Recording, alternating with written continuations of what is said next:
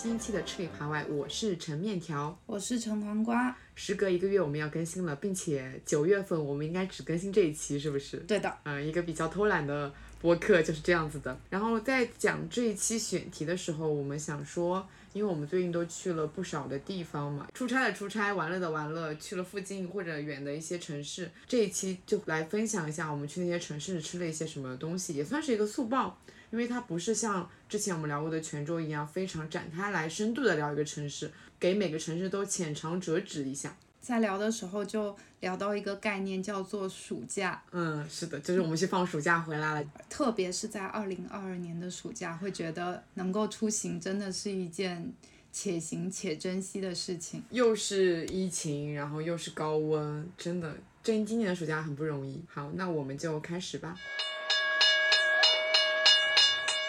第一站，我们来到了云南红河。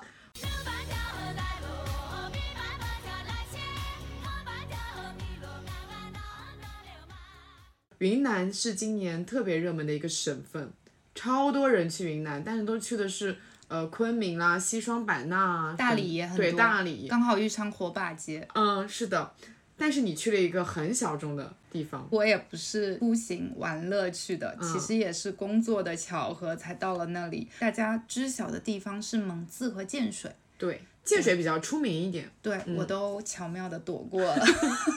那你主要去了，我就去了红河县。嗯，红河本河，对，红河州红河县，然后下面的一个小村子里面，其实是参加一个面对乡村教育的公益组织，去体验他们那边的生活。几乎我在那待了一星期，都是早上起来吃一个早午饭，然后就爬半个小时的山路到山里的学校里面。这是小孩子每天都要经历的吗？爬半个小时的对山路对对对，那一段山路特别好看，就是下面有一个水库，山上种着红米的水稻，那种沿山我看到。你拍了，就是那种超漂亮的梯田，我们其实是临近一个那个非常有名的景点，叫做萨马坝梯田。大家比较熟知的是元阳梯田嘛，但其实萨马大的那个规模也很大。每天就是去山上，然后观摩支教老师给小朋友上课之后，再回到镇上吃饭，然后一天结束，很例行公事的。所以是不是去那趟支教旅行，相当于没有办法去做任何的攻略，你就相当于被安排了这吃什么吃什么，对，对因为你的地点非常的固定，甚至我们吃的餐厅都非常的固定，靠近旅游景区才有一些餐厅。他们吃来吃去就选择了一家口味最稳定的、最好吃的，所以就像食堂一样，你就每哦天就去那个餐厅点不一样的菜。它就是非常具有云南的特征，在它的店门外就有一个火塘，听桌的客人就选择坐在那个火塘边上，火塘就是一直在烤着豆腐和洋芋。哇，好香好香，嗯，在云南人家火塘是还蛮典型的一个代表。如果是在家里，就是在一个家的最重要的位置，它又可以照明取暖，又可以做社交，又可以吃饭。我们如果人比较少的话，也会去选择坐在火塘边去吃，菜就摆在边上，想吃豆腐就直接伸筷子夹。而且我做了一个超离谱的事情，就是早饭带了碱水包到云南去，结果路上没有吃你跟我说了，我看到了，然后在隔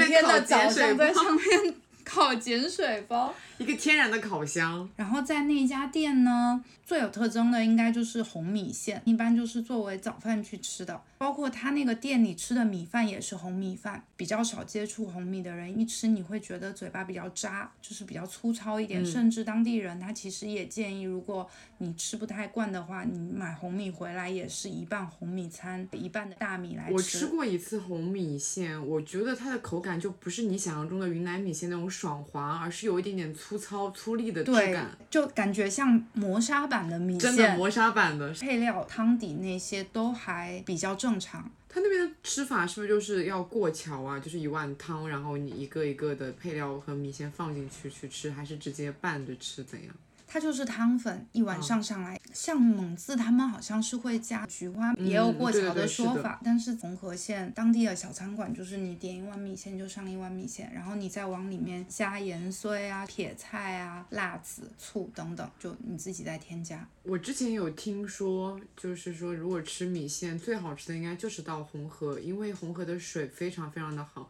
从那边产出来的米线也好，豆腐也好，都应该是云南最好吃的。你是下来有这个感受吗？我也是带着一个是它的那个州府是蒙自，所以米粉很有名。嗯，再加上它临近建水，你会觉得豆腐很厉害，都有一个既定的印象。但到了红河县之后，它其实是在更靠南的一个位置，它去建水车程都要三个小时，所以。其实是蒙自和建水带来的那个印象。就变成了你对红河的整个想象，包括我去的时候是一个野生菌的季节，但是在红河县那边本地他们不太吃野生菌，他们好像就吃一个叫做红菌，就是是一个红色的菌子。但我们去的时候，那个菌红子所有东季节西都好红啊！已经过了，嗯嗯，所以就没有体验到。在那个餐馆里，我我列了一下，就我们经常点的菜啊，一听就会觉得非常云南，像薄荷炸排骨、酥红豆、啊，都是我爱的。对小瓜、芭蕉花，呃，黄焖鸡、烤罗非鱼，还有就是烧豆腐，确实真的都很云南，是我去云南朋友家里面会吃的那种家宴菜。对，就比较家常一点对。嗯，酥红豆我真的超级爱。就你们家附近不是就有一个刘和园嘛？嗯他们家就是上次他们家外卖上面其实只能点米线，嗯然后因为我很想吃酥红豆，我就加了老板娘微信说能不能在我这个米线的单子里面再帮我额外加一个酥红豆一起外卖过来。吃的印象最深刻的就是芋头花。芋头花是吃芋头的花茎，它有两种品种，有绿色的和紫色的。紫色的是说味道会比较浓郁一点，然后是老品种。如果你生吃的话，会觉得嘴巴很麻。啊，但是如果你处理好，就是你的皮撕干净，然后你炒的时间稍微让它老一点之后就 OK。当天它其实就是清炒，老板是赶大集的时候采购回来的，就是非常新鲜，非常的嫩。即使就是在炒老的情况下，你都可以感觉根茎的那种有一点脆口的，水分很饱满。所以芋头花它有芋头的风味吗？没有，啊，就是一个花茎，刚好是花椒的季节，它应该也是加了一些新鲜的花椒，就有一点麻麻的口感，整体就是很清香，然后带一点爽脆。跟我们一起吃的司机师傅是昆明人，他就说有一个非常经典的吃法，就是先把芋头花炒熟之后拌当地的老酱，再加上茄子。一起隔水蒸，蒸的非常非常非常烂了，入味了，再用它来下饭。在红河县我没有吃到这道菜，是回到了昆明，在转心附近找了一个馆子吃到了，啊跟清炒是另外一种风味，因为它隔水蒸了之后，就有一种入口即化的感觉，已经吸满了酱料的味道。加上茄子，其实本来也是吸油吸味，非常适合我这种牙口不好的老奶奶口 我也感。是老奶奶口感，那一盘你就可以下一碗饭，没有问题，一小碗。我能想象那个味道，但我还是没有办法去具体的想象那个呃芋头花的味道。这个东西我觉得在上海很难吃到，因为它应该很难运输吧，又要吃新鲜，然后运输上面又比较的讲究。对，我要来搜一下芋头花长什么样子，我怎么突然脑海中它是一根杆子，对，有一点点像天堂鸟，一整根一大根我突，然意识到我吃过芋头花，伸出来一根，有点像象牙。嗯，照片，我突然想到我，而且当时你知道是在朋友家吃饭，他说他收到了一个东西，我们所有人都不知道这是什么东西，并且不知道怎么处理，然后就发现它是一个花，然后里面还有那个花心，就想说是不是要吃花心，然后就开始处理它的花心，花蕾也是会有麻嘴的感觉，它是要拿掉。突然印象起来，我就感觉我好像隐隐约约有听说过这个花，但我又当时那你有记得它的味道吗？当时没有吃，因为只是在处理的阶段，不知道怎么处理。对，我觉得芋头花这东西，就是也不是说只有芋头花，是云南的花，就是听听说从处理上面就很麻烦，因为你要知道哪部分可以吃，哪部分要去掉，然后应该怎么样去炒它，火候应该有多少，应该炒几分钟啊，等等的，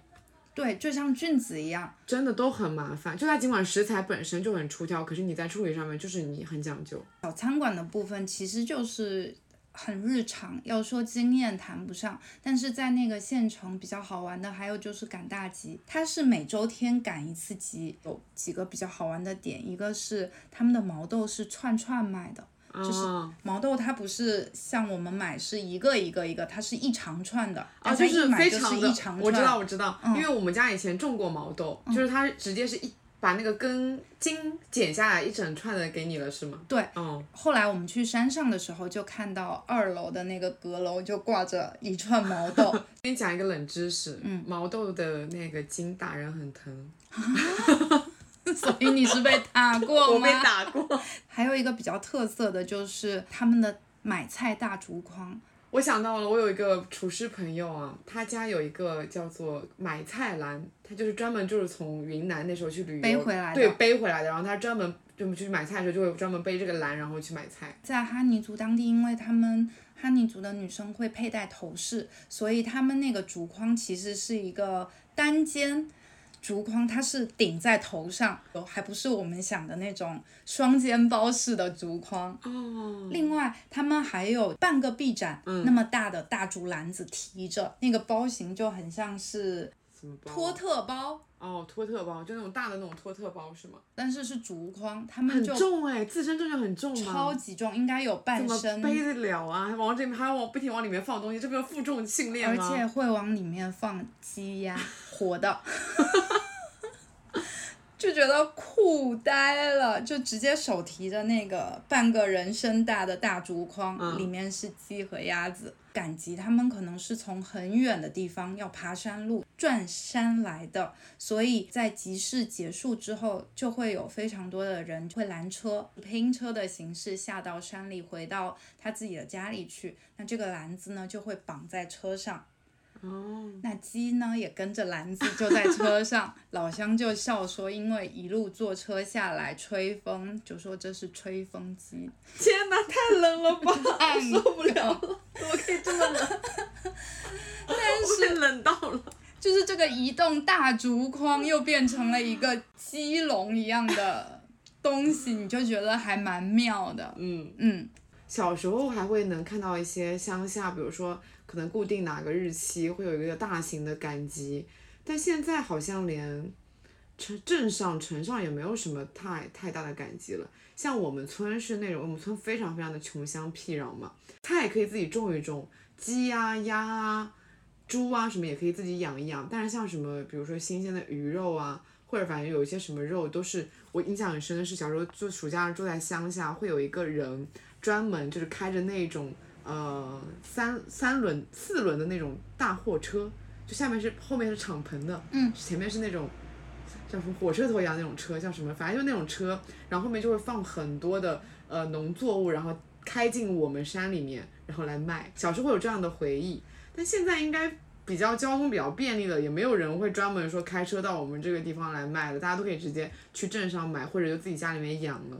你这个好像那个台湾那个纪录片，我在市场又待了一整天，就第二季它有一个啊主题就是移动菜车。就是这种进山的车里装着一个菜市场，然后就到各家每家每户面前去兜售。不是，因为我们那个村比较小嘛，所以它其实每一次来的时候都会有一些固定的点，比如说我们那个村口，然后会等一下，然后等村口的人买完了，你再进入前村或者后村，就一共有三个点，这样各自停一下，然后停在那边会有那个喇叭开始叫，喇叭叫了以后就是很多那种婆婆啊、阿姨啊、奶奶啊聚都都聚集过来，然后来这边买一买一批回去，嗯，这样的回忆感觉还蛮珍贵的。菜市场的开端就是因为大家购买的需求定期的聚集到一起，渐渐的就是人多了，这种聚集的形式就变成了固定的市场，留在了那个当地。再到后来，现在马路菜场也不让摆了，更多的就是进到一个盒子里，变成了农贸菜场市场。小时候的市集可大了，就是在我们那个镇上，沿着两条马路，两边都是，就那个，因为你一半骑市集还，没什么车根本开不了，因为它两边都是那种市集，中间就全都是人。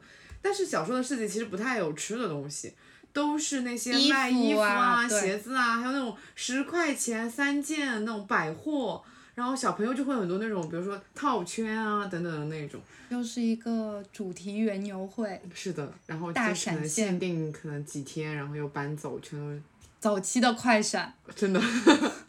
在当地还有非常令人回味的一餐，就是在老乡的家里，那个就是我们去的小学年纪最长的一位老师，去他家里吃的饭。他们家就是哈尼族，所以就吃到了非常有特色的哈尼族的菜式。嗯，而且我们去吃的时候，它是以流水席那种九大碗的形式摆开的，都用那种小碗一小碗一小碗装，所以就更有仪式感。那去他家的这个路上呢，也非常的好玩。我们是先去他邻居一户人家去看小猫，他们家的春联很好笑，上联是不冷不热，然后下面四个字空缺了，被撕掉了，下联是又香又甜，滋味好，横批是勤劳致富。哇，就觉得是一个 很接地气、很质朴，然后就贴在厨房门上。那他就告诉我们，这个春联就是我们要去吃饭的老师写的，所以一下子就那个期待就拔得很高，觉得老师还蛮好玩的。嗯，然后到了老师家后呢，他就蹲在门口，就用一个脸盆里面放炭火在烤罗非鱼。好香啊，已经闻到香味了。对，他的身后呢，就是一棵刚好收成的青花椒树。回头去摘点青花椒，然后放在鱼上。在云南那边种青花椒树的多吗？我我们从来没有看到过青花椒。他们当哎地还蛮多的，青花椒其实就也贯穿了我们一整餐，就有非常多的菜都用了青花椒，而且那个新鲜青花椒的味道跟我们平常吃的那种晒干的青花椒味道又不一样，它就带有那种新鲜的，应该说是草草本的青味道对对对，麻辣的同时很清香、很清新，就有山野的味道。但我觉得新鲜的青花椒比晒干的青花椒的麻度要更麻，但那个麻又不太一样，就它不是猛烈的麻，它是那种它还蛮柔伪和，装柔和是的，麻是的，是的。比较长久。而且青花椒是一个非常好的装饰装点的一个配料香料吧，就你放在上面感觉很漂亮。穿过老师烤鱼的身影，穿过青花椒树，就进到他们家里面。然后他们现场是拿了一个可口可乐的瓶子，嗯装了不知道什么液体，给我们每人倒了一杯。应该就是自己酿的那种东西。其实是当地的凉茶，就是当地采的野草，然后拿来熬的汤，他们就一瓶一瓶，非常好喝。哇，所以我想好奇是什么草？我也不知道，因为他们就只会用当地的语言来说，所以也分辨不清那个味道，挺像我们福建有一个东西叫做 n d e n 夏天暑气很盛的时候，你一喝那个茶就非常的消暑。你也只会用方言来讲你们那边的茶叫什么？对，确实就是哈尼族凉茶，嗯，然后喝着凉茶，菜就慢慢上了，一上来的就是最典型的菜，叫做哈尼蘸水鸡。他们就那时候讲了一个笑话，说游客去点了哈尼蘸水鸡，觉得蘸水超级好吃，就把蘸水给吃完了。结果鸡剩下了，他又点一份，老板又给他上了一份鸡。不是应该又给他上了份蘸水吗？就是又上了一份蘸水和嗯鸡。云南蘸水真的很好吃，对，而且它是蘸一切都很好吃。对对对对嗯对，哈尼蘸水比较特别的地方，它就是有一点原汤化原食，葱、香菜、撇菜、姜末、蒜末、小米辣、香柳呃之类的这些香料，再加上煮熟的鸡杂、鸡肠、鸡蛋，还有糯米，这蘸水东西也太多了吧？对，最后再淋一勺油煮鸡的高汤。啊，高汤。就整个混合在一起，本来会觉得在里面放鸡杂和鸡蛋有一点怪怪的，但没想到就是整个蘸水很鲜，而且它内脏是煮熟过的。我本来以为是生的放进去的，还觉得会不会很野蛮，但是那个蘸水都感觉可以直接吃了，我可以真的可以直接吃里面还有糯米，嗯，嗯，本身理解蘸水是它作为一个酱料一样的存在，配料一样的存在。它那个蘸水就是我觉得我可以直接吃它、喝它的感觉。一起随行去的有两个年轻的老师，他们就去邻居家，不知道哪里搞到佛手瓜，直接切丝了之后加新鲜的青花椒去炒，真的超级好吃，这是我一周吃到的最好吃的素菜。非常新鲜的小瓜，很脆很嫩，再加上刚刚说的那种很山野的麻味又柔和又绵长的青花椒之味。就觉得那个晚上整个晚上都被点亮了。老师的家里就是一个大平层的配置，大山的窗户外面就对着山，从那个落日还有夕阳的时候一直吃到就是晚上星星都出来了。嗯，哦，那个场景就觉得。山上的人才拥有最开心、最快乐的生活场景，而且很自给自足哎，都是自己种的东西，然后现就是真的从原原材料、原产地到餐桌。它现场也有像炸排骨啊、过的玉米，然后再炒炒罗非鱼，还有茨菇。为什么会有茨菇啊？我以为这是我们这边江浙才有的一种。东西对，但他们说本地也有水生植物，其实还蛮多地方都有。嗯，广东其实也有茨菇呀。在最后吃完了之后，再去盛饭的时候，他们说有鸡肉粥，鸡汤也非常的鲜，整个就很入味，又是凉的，而且不油不腻，就非常神奇。嗯再上最后上一碟苦菜，再蘸那个哈尼蘸水，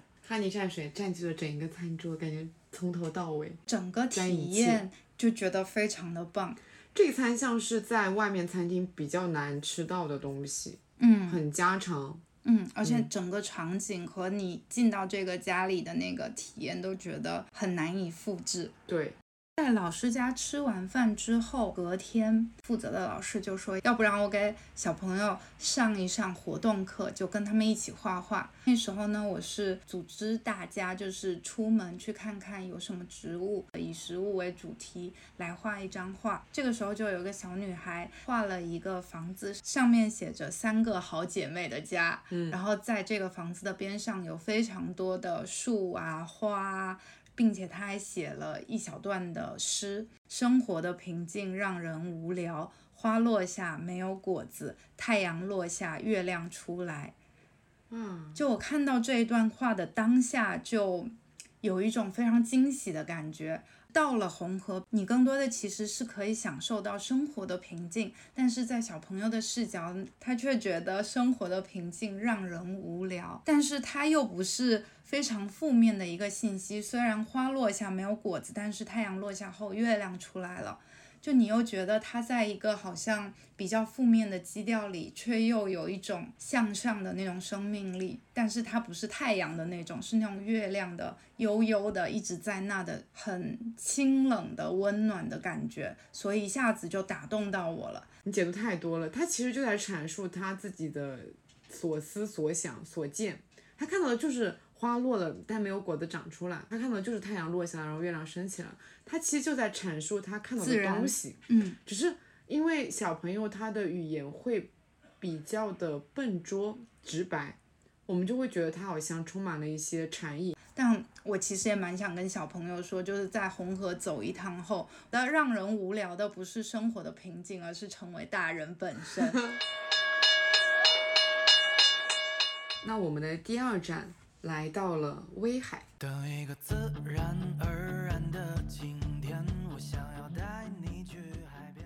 我在两年前，因为当时有一个选题是让我去写一个城市指南，我在烟台跟威海之间选择了烟台，因为我觉得烟台是更有噱头的一个城市，它的食材上面，比如说像渤海湾最有名的那几个海鲜。海胆、海参、海肠都是烟台的出品，会比威海更好。是，我就选择了写烟台。这一次去了威海以后，刚好还没有开渔。那你去烟台是开渔季吗？对，当时去写城市指南，肯定是要去选开渔季的时候。就是我还去了他们那种码头，就是非常非常新鲜的海鲜，就是所有就刚刚打捞上来让你选。他们那边有非常非常多的螺类。我看到那个螺类，我都什么都不认识，每个螺长得都很像，但每个螺又不一样。我是当时一边拍照一边记笔记，说这是什么螺，这是什么螺，让我现在再去看，我依然是不记得的。我觉得，所以能在跟海上那些生物打交道的那些渔民真的很厉害。然后当时经历过了呃比较旺盛时期的。渤海湾的一些海鲜嘛，所以现在就是去威海，刚好也没有碰到他们开渔，就还禁渔期嘛，就想说随便吃吃啦，怎么样的？而且我发现威海比起它的海鲜，其实大家更多的是在说它的韩餐，因为它离韩国非常非常的近，就包括我们去威海的时候，跟那些司机大哥聊天，他就会跟我们讲到说，疫情前的威海是属于你直接可以坐船过去，然后就直接到了韩国啊。比起坐飞机，会选择更多的是坐船，因为坐飞机实在太快了，一个小时不到。几十分钟你就飞快的到了那个地方，但坐船的话，你就可以慢慢悠悠的，然后去那边，然后就是慢慢要再回来。他甚至说，在哪一个码头是可以隔着那个海看到什么城市的，看到对面的韩国的。对，所以在呃威海的韩餐非常非常的多。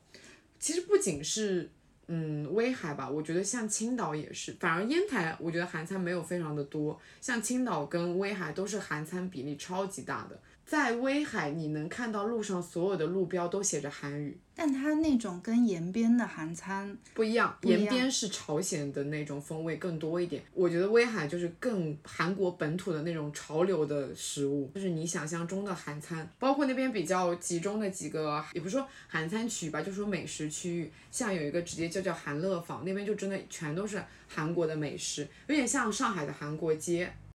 但我觉得整体上，这个这个。还是比韩国街冷清一点，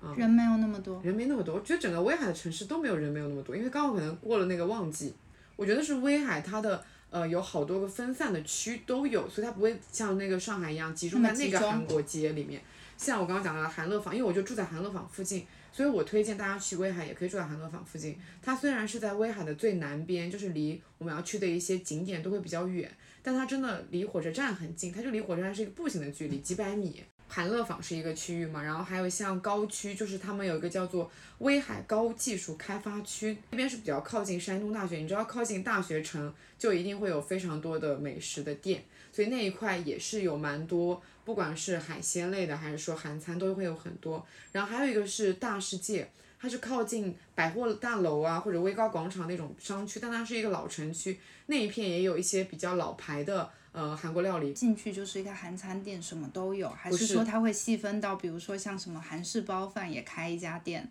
或者有这种像比较夜宵摊的啤酒屋这种？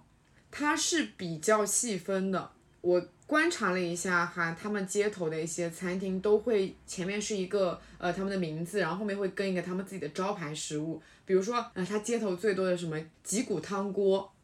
这个东西我在上海其实也蛮少见，直接叫这个名字。我没有很喜欢吃脊骨汤锅诶，嗯，因为它就是脊骨的汤锅，就是脊椎骨啊去煮的，对对对，是的，还是那种辣酱锅的吗？辣酱锅会有一点点带一点点辣，然后呃还会你可以往里面加别的配料，比如说蔬菜啊、酸菜啊，还有像比如说新鲜的海鲜什么的。我觉得在冬天去吃那样一锅是还蛮温暖的，但我本身对这个食物一般吧。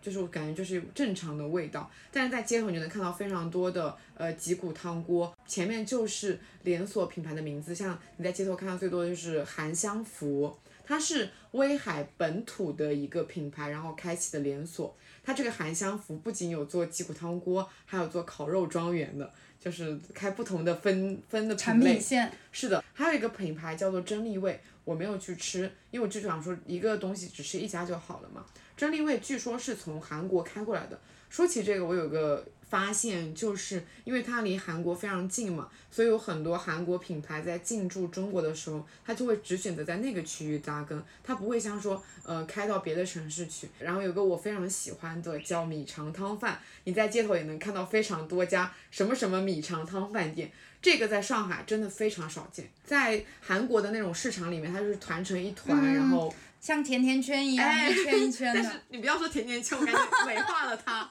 好的。嗯，看起来还挺恶心的。嗯嗯。然后它就正常的吃法，就把它蒸熟了以后切成一块一块，然后沾那个呃吉汁吃。然后它米肠汤饭就是一锅热乎乎的那种汤锅，就是用那种石锅，然后里面会放一些猪杂，猪杂跟米肠，然后拌饭一起吃。嗯。我还蛮爱吃米肠的，我觉得在米肠汤饭比本米肠好吃，因为它加了那个汤里面还会有一点胡椒的味道，就入味，超好吃，我真的就非常非常的鲜美。但是汤锅是单独吃，还是还会再配饭？不会再配一碗米饭，它米肠汤饭就是会那个饭是一碗，就是用那种韩式的铁的那种碗去装一碗米饭。把一碗米饭都吃完了。那又是一个淀粉加淀粉、碳水加碳水的搭配，就其实是其实还好，因为它那一整锅汤锅里面主要的就是汤跟猪杂，哦料都很多。对，料都很多，很鲜，真的很鲜美。我吃的那一家蛮推荐给大家，就在韩乐坊附近，叫三十三餐。然后那家店我看我去之前评价是说，罗 PD 同名店吗？对对对，然后他那个本来的照片啊是那种快要倒闭的样子，然后然后店家就回复说他们趁疫情期间刚好装修一下，所以整个你店里面去就是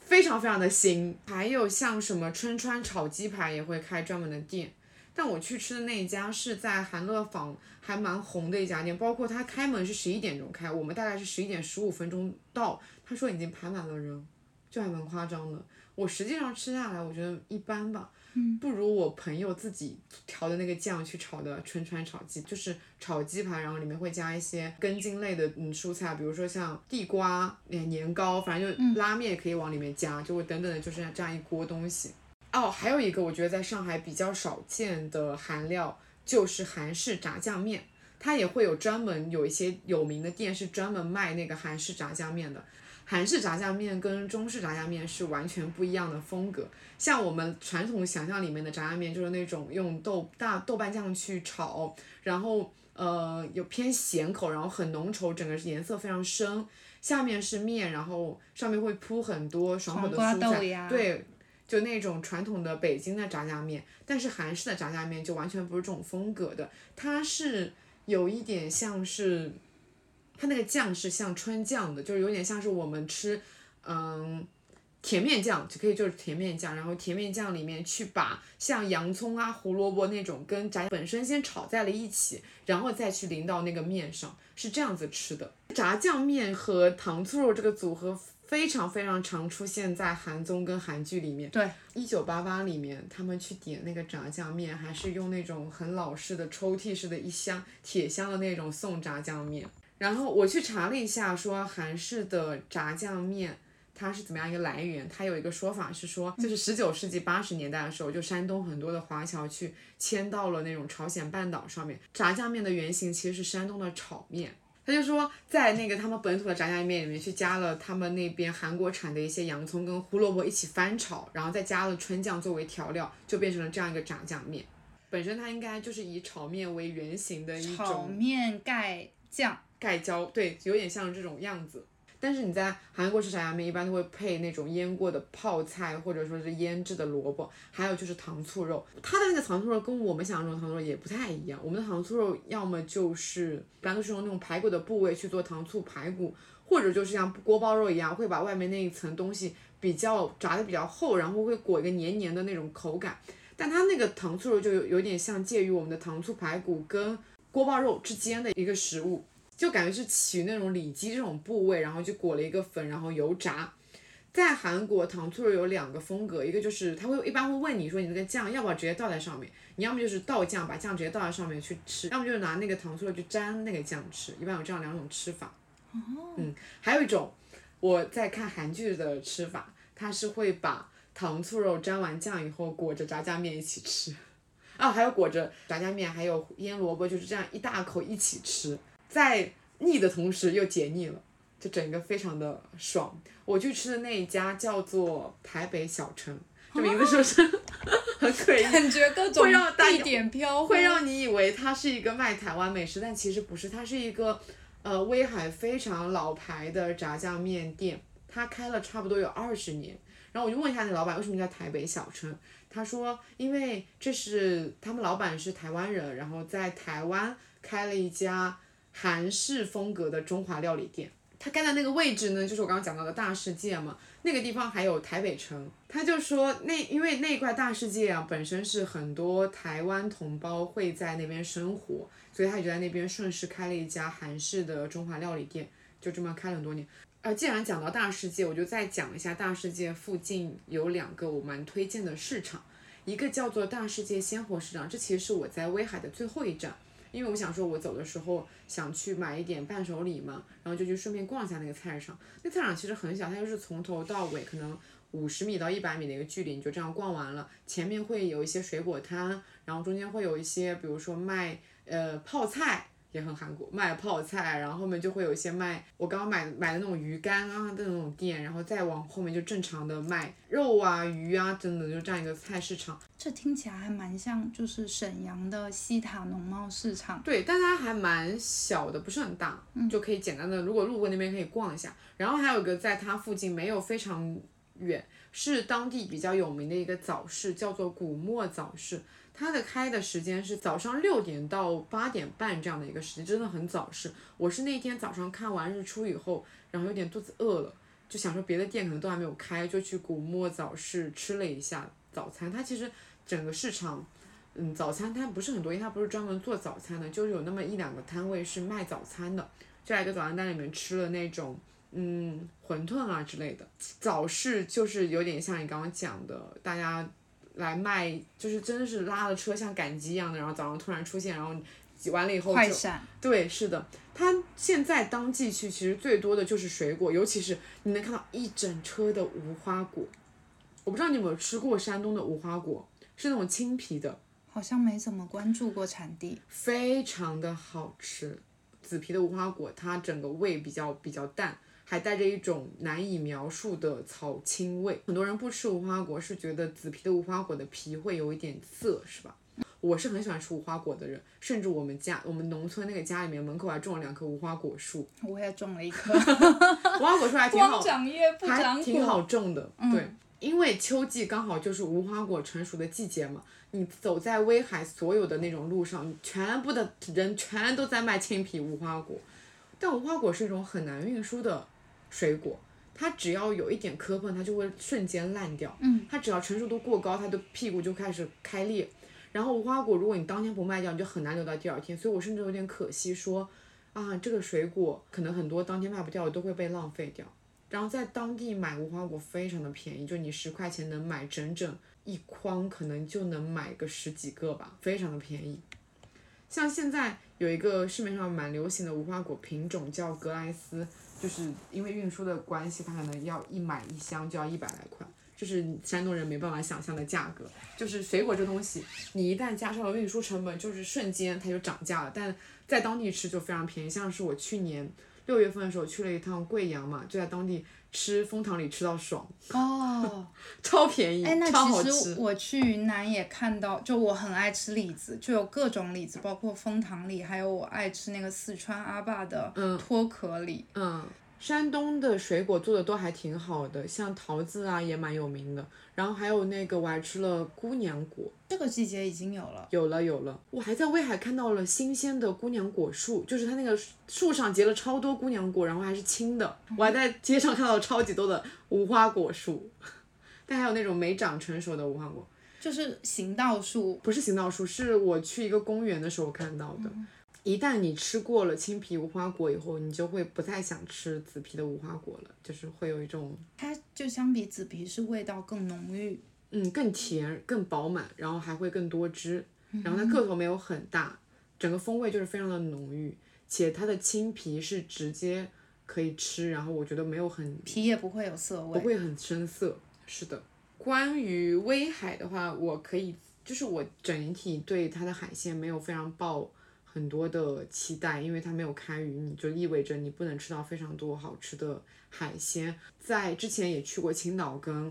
烟台嘛，我就会觉得整个山东对海鲜的做法会比较简单粗暴吗？太粗暴了，可能最讲究的就是我没有那么感冒的，像刚刚讲到那些贵海鲜，像海肠、海参、海胆什么的。我反而刚刚也讲到，我最喜欢的是那些贝类，像温拌的鸟贝跟天鹅贝。然后我吃到了一家还蛮好吃的，在新威富路旁边是一家是私房菜，叫做小胶东私房菜。它有一道菜是要提前预定的，就是新鲜的鱼，然后一鱼两吃。它的是多宝鱼，叫做椒麻火鲜鱼。有一部分是把那个鱼肉把片下来，就是没有刺的，然后用白灼，但它就是用了一个比较很鲜的汤料，因为它椒麻嘛，就会带一点青花椒的味道。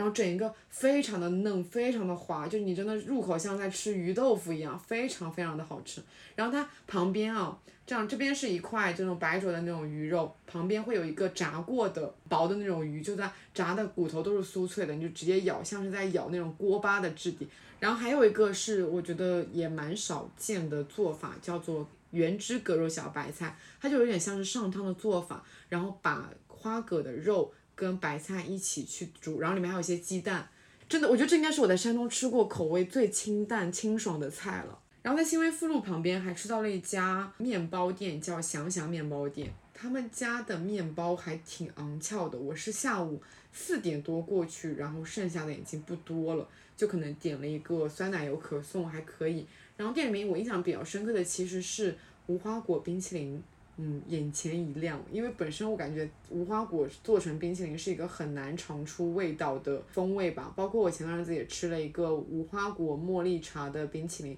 我就觉得茉莉会比无花果更强味。它的无花果在冰淇淋里面只提供了粉色，以及有那么一点果肉的质地吧。但是那一家的冰淇淋做的意外的还蛮无花果味的，就是很。怎么形容？就反正就是蛮保留出来的。对，我觉得是因为无花果确实很难表现。真的，所以我觉得应该得益于他们本地的无花果就很好，所以能把那个浓郁的风味做到冰淇淋里面去。简单的讲一下威海这个城市，我觉得它整个城市很养老。它的海岸线就是沿着一条路叫做环海路，那个环海路一路过去全都是漂亮的公园。一个公园接着一个公园，接着一个公园。嗯，然后公园里面有很多游乐设施。我去威海养老，除了食物上不是很合我心意以外，整个城市我还蛮喜欢的。海也很干净，不仅是海干净，我是觉得整个城市都很干净，就是风景和环境适宜度，对，非常的，舒适，也不拥挤。第三站，安吉。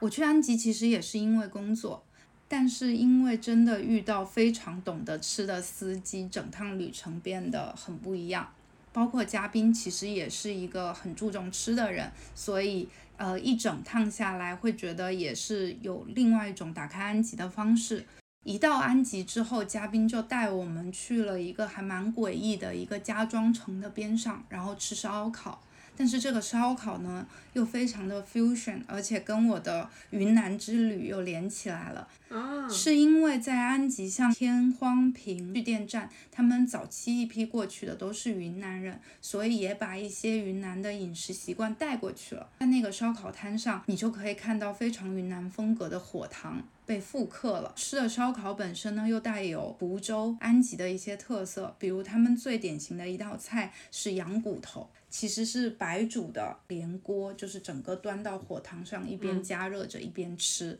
比较多的是山羊，但如果好一点的也会用到胡羊，但他们包括那个花生毛豆也都会。倒到火塘上，一边烤着一边吃，这个体验就是一开始就奠定了一个在安吉可能吃的不太一样的调子。司机师傅在我们就是连续几天就叫外卖吃早饭之后，嫌弃我们早饭吃的不正宗，所以呢，像我们开工有可能是九点，师傅在每天的八点就会给我发短信说，生煎包、吃饭团、汤团，你三选一。要什么？十分钟告诉我，所以每天就可以跟师傅点早饭。第一天吃的是生煎包，湖州本地都是那种发面的生煎包。第二天吃的是汤团，就上海这边会吃肉汤团，但是是纯肉的。但我们在安吉本地吃到了一个加咸菜的汤团，个头特别大，就男生也吃三个，肚子就饱了。皮非常的软韧，内馅咸菜的比例甚至是超过肉的比例的。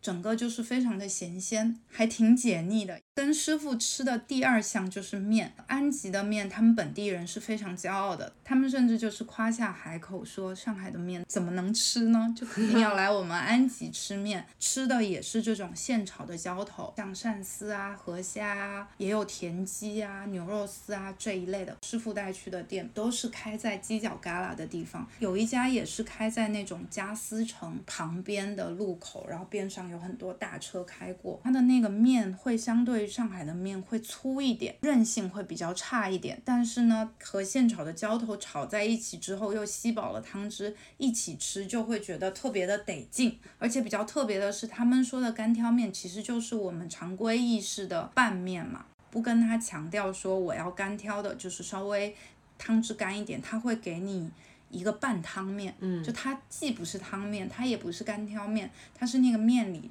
有一半是浅浅的汤汁，很简单粗暴、镬气，但是食材很新鲜。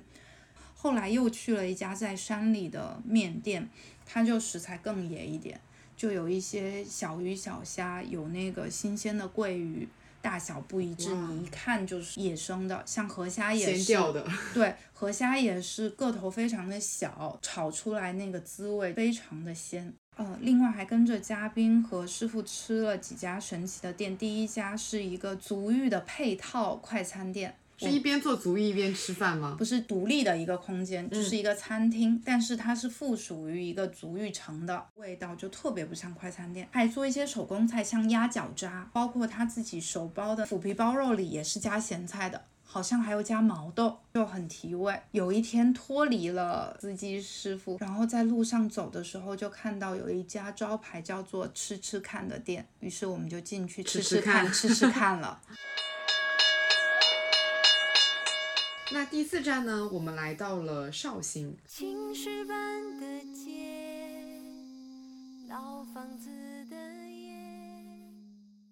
绍兴呢，我去了两个城市，一个是我回了趟家，就回了趟诸暨，还有就是去了一趟朋友家，去了个嵊州。这两个城市都是我以前写过深度城市指南的，然后再加上一个是自己家，一个是朋友家，所以就完全没有带做任何的功课就去吃了。然后我想把这两个城市放在一起讲，是因为他们在吃的东西上面很相似，又有那么一点细微的差别。比如说，我先来报个菜名吧。我在吃的啥东西，就是你吃完你就感觉到我吃的有多么的扎实。年糕饺、烤年糕片、豆腐年糕、豆腐包、鸡汁羹、羊骨头、梅干菜肉蒸饺、炒炸面、糖醋烤饺、马腱馒头、藤羹、糖秧、四五打面、豆腐包。咋还说上了？就是全都是非常扎实的碳水啊，小吃啊。我是先去的嵊州，如果你去嵊州的话，你就会发现它很多小吃店都集中在一条街上，叫越秀街。所以其实如果你是去那边，然后想要住宿的话，你可以住在那个越秀街旁边，就是离所有的小吃店都很近。嗯，然后那条街上就是你能吃到所有的几乎所有的典型的嵊州小吃，像最典型的就是。豆腐包，嵊州的豆腐包是真的好吃，就是一旦出了嵊州，你就很难吃到这么好吃的豆腐包了。它在本地，它都是现包、现蒸、现吃。它就在你旁边看到别人在那边包，然后包完了直接上那个蒸笼，然后你直接就超级烫的拿到你面前，一整个就非常的满足。然后我觉得豆腐包本身包起来就会比肉包更有难度。你想象豆腐很软，容易散，它的那种皮就是透明的那种没有发酵过的死皮小笼包。对，所以你所以你蒸完以后，你能看到里面的馅是长什么样子。它那个豆腐里面会带着一点点黄色，其实加了黄辣椒，吃起来会有一点点鲜香鲜辣的味道。我觉得整个豆腐包吃起来就是超级的柔软，不像纯肉一样，就是你感觉吃完以后很扎实，而且你吃完以后感觉就是。很温柔，温温柔柔的吃完，感觉没有什么负担吧？我觉得，给你一种你吃了一些碳水，但好像又没吃什么碳水的样子。是纯豆腐吗？会有一点点肉馅，但是不太不是很多，所以整个卖起来也蛮便宜的。很可惜的是，不怎么在外面吃到吧。然后其实，在嵊州本地也会有那种发面的馒头，就是蓬起来的，像是我们普通吃的那种馒头的小板。也是蒸笼蒸的，北方不是有很多那种杭州小笼包的招牌嘛？他卖的其实就是这种发面馒头，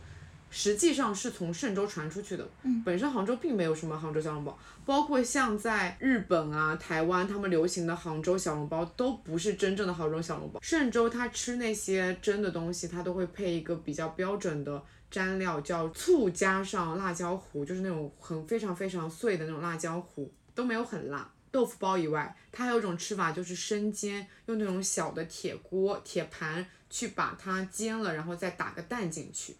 对，先是用水去煎底，水煎底的话，就相当于那种生煎一样，会底部会有点焦嘛，然后再把蛋打进去，再撒一点葱花，这样子吃也很好吃，就是吃有不一样的风格，会更加的有锅气一点。还有一种很经典的吃法，就是吃豆腐年糕，一个是非常非常的柔，一个是在柔上面加一点韧度的，两个东西做在一起。名字是叫汤年糕，但是它是先炒完了以后再去加汤，配料就是比就是很常规的什么肉丝啊、蒜片啊、雪菜年糕、豆腐炒在一起，然后可能会加一些鸡蛋丝，鸡蛋丝就是把鸡蛋摊了以后切成丝，还有一些大蒜叶之类的，就是会增加一点色彩跟香气，然后最后就是加一点酱油，让它有一点点鲜味，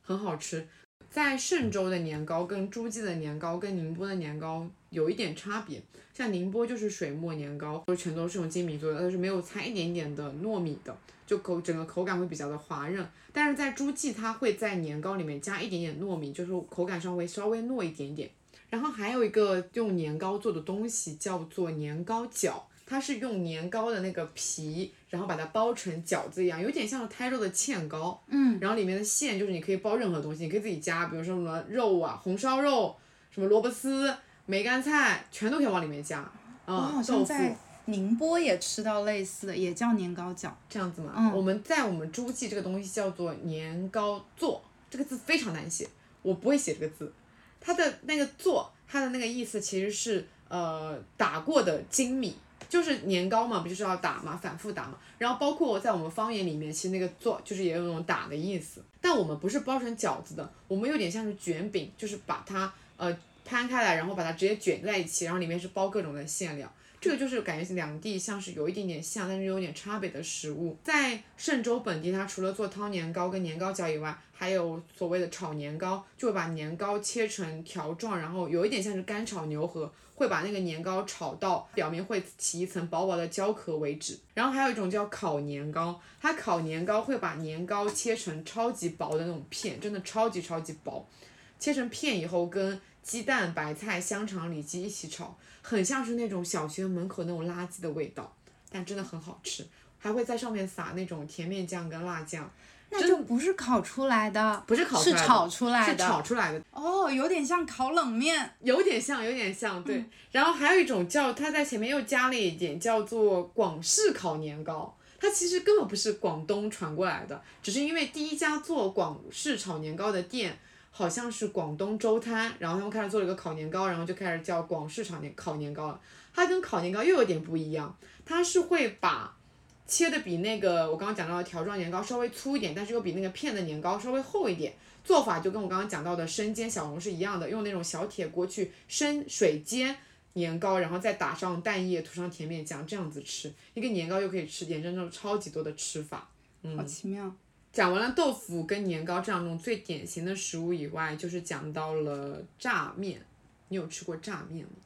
炸面有点像是粉丝，但是我觉得它会比粉丝更加的细和软。它用的是那种枣的那种鲜米，就是这种鲜米是没有完全没有办法去吃的。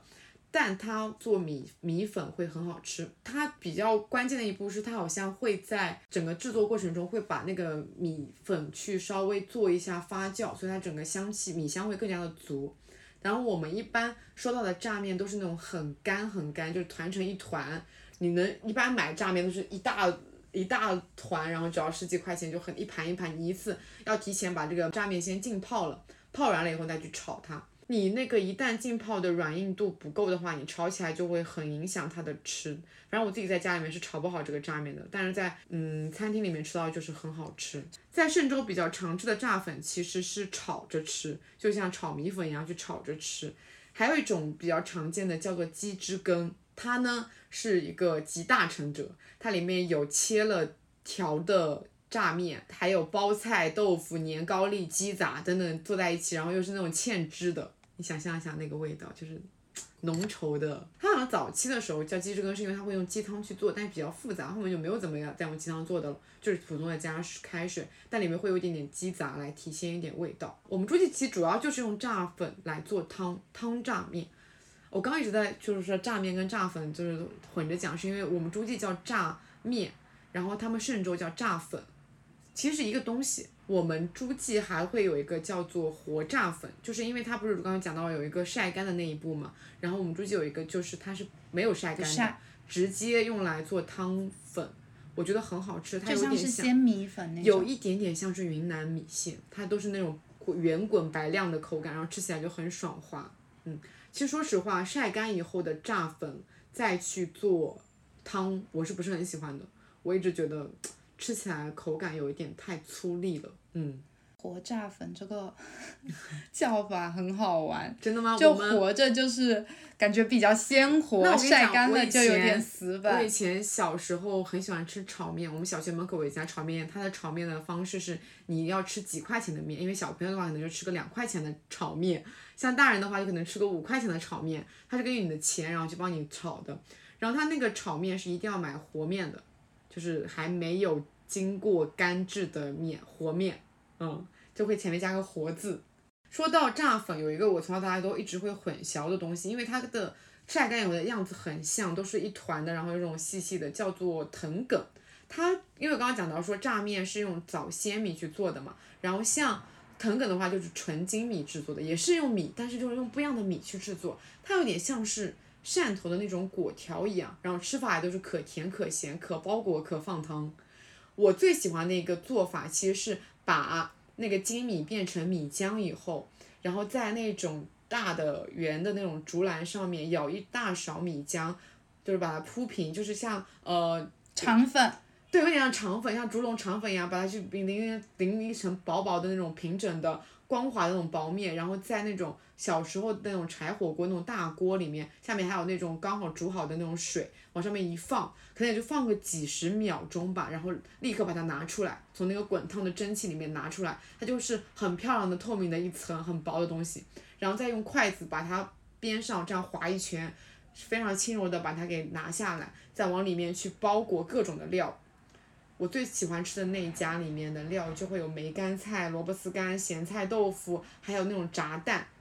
各种料放在里面吃，这是我高中的时候最喜欢吃的早餐。现在还能吃到吗？现在能吃到啊，只是走出诸暨以后这东西就没有了，只有诸暨能吃到。那像这种你说柴火灶的也还有保持，还是说现在也没有？现在因为因为村里面啊不，因为在城市里面不太能用柴火。刚才讲到这个藤梗嘛，它有那层米皮，会有另外一种甜的吃法，就是一层米皮一层红豆，叫做糖秧，它会切成那种菱形状。哦，我好像朋友有给我过。嗯，这个是因为像刚刚讲藤梗，它是得现场吃的，但是糖秧是可以，比如说我当天从诸暨上带回来，或者隔天是可以给朋友吃的。所以我以前去读大学的时候，就是每次从家然后回我的宿舍，都会带这东西给我的室友吃。诸暨还有一个最有名的面就是刺乌打面，我也带我这次朋友吃了。苏打面呢，我觉得整个诸暨吃的东西都还挺北方人的，我们吃的没有很南方，包括我们的方言其实也算是在南方方言方言里面比较偏北方的比较粗的那种方言，吃东西也比较粗的，因为我们整个面是纯手打的。会手打可能上千次，就不停的去擀那个面团，然后再把面团给切成蛮粗的，所以大家在面烧制的时候，你就发现它那个面是会有弹性的。嗯，这个会不会有点像竹升面的那种做法？有点像。是用竹竿，在福建也有福鼎手打面，也是就是做成面后，然后用竹竿就是一层一层。打压擀薄再打压，我觉得可能各地啊的劳动人民啊，想吃的那种思路都会多少有那么一点一致，包括你刚刚讲说的竹升面，然后还有就是你刚刚提到的福建的这个面，包括我们的刺乌打面，其实在前期上面都是做法差不多，就不停的去打压。竹升面的制作过程更加的有观赏性嘛，因为它会坐在那个竹升上面不停的去跳。对，而且竹升面是会加鸭蛋的嘛。对。那刺乌打面也会加。也会加哦。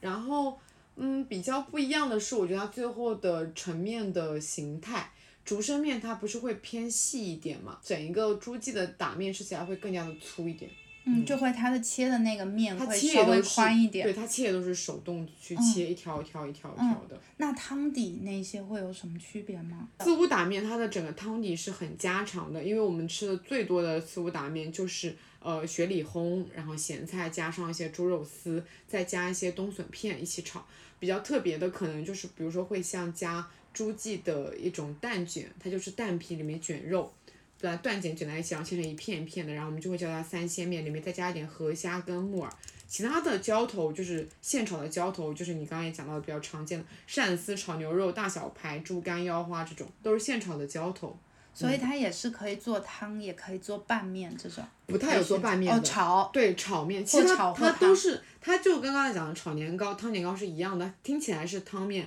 但它其实是先炒了以后再去加水的，嗯，加高汤。然后在诸暨它是有多汤派跟少汤派，少汤派它就会它那个会收的比较干，看起来好像是一种拌面的形式，但其实都是汤面，只是它的汤收的比较多跟收的比较少的差别。哦，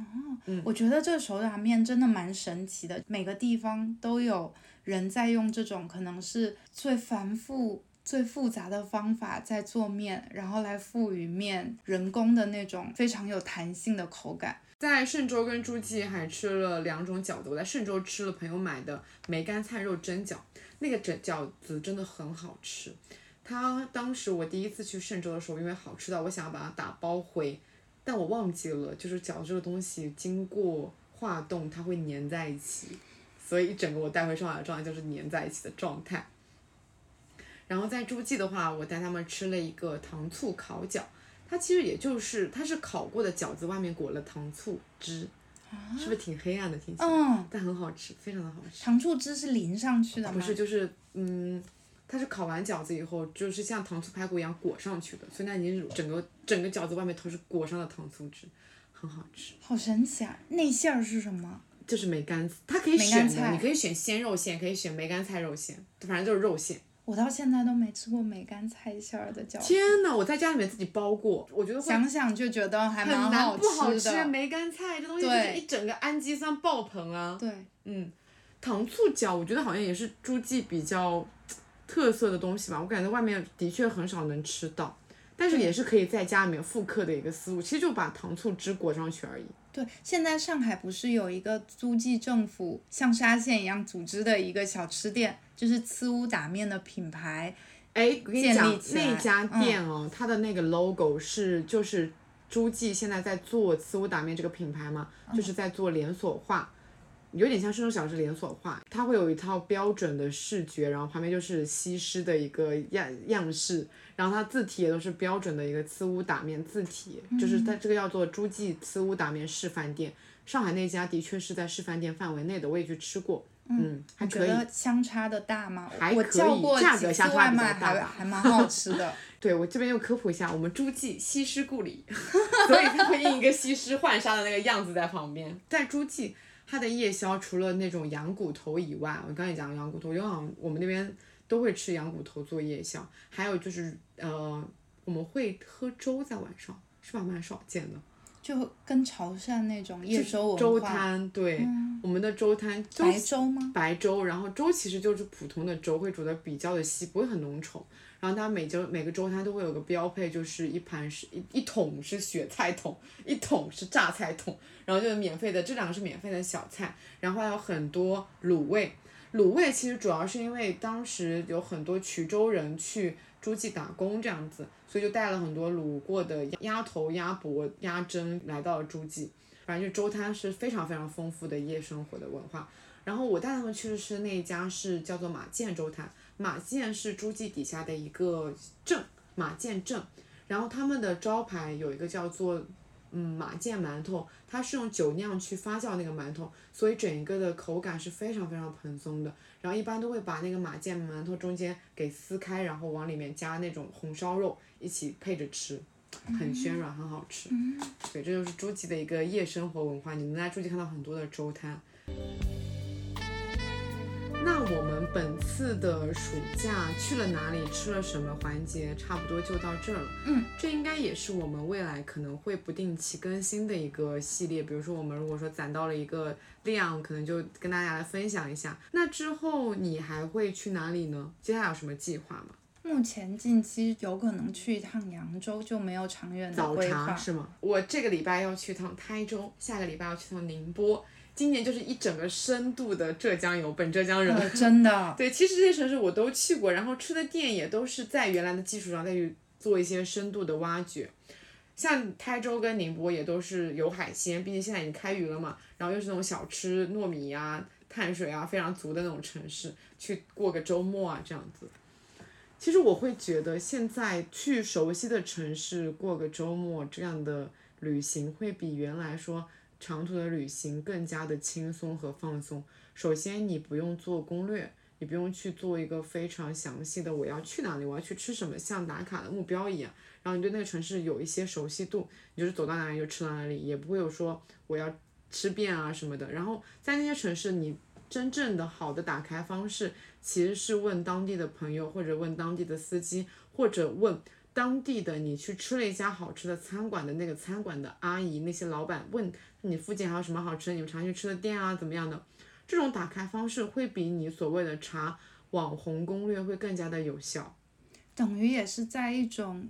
比较确定的环境里去找一些不确定的东西，对，更新的或者是味道的变化，就是一些细微的比较。嗯，就是你可能会踩雷，但是踩雷也是一种经验嘛。我突然想到，当时都筑响一，他好像有提到说，不建议依赖那种所谓像他们就日本的大众点评那样子的软件去精准的定位说我要在这个地方吃什么，而是像深夜食堂里的小五郎一样，在我肚子饿的时候，随意的走进了一家店里面，然后走进去以后才去了解这家店里面有什么，并且根据自己的直觉去选择什么，这样的体验会更加的有惊喜。嗯嗯，所以其实熟悉的地方，或者就是你身边的这个环境里，就可以践行这样的随意走走进去吃的这种理论。对，有点像是我们回家，然后去深度的挖掘，说我们在我们原本的既定的路线上面还能再吃到什么东西。好，那我们本期节目就到这里了。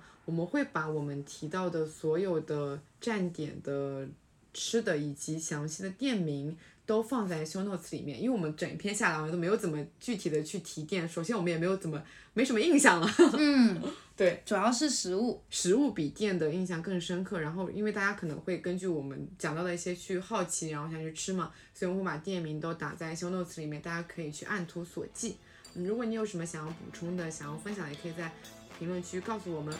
那今天的节目就到这里啦。我们下期再见，下个月再见，是吗？对，下个月再见，拜拜。拜拜。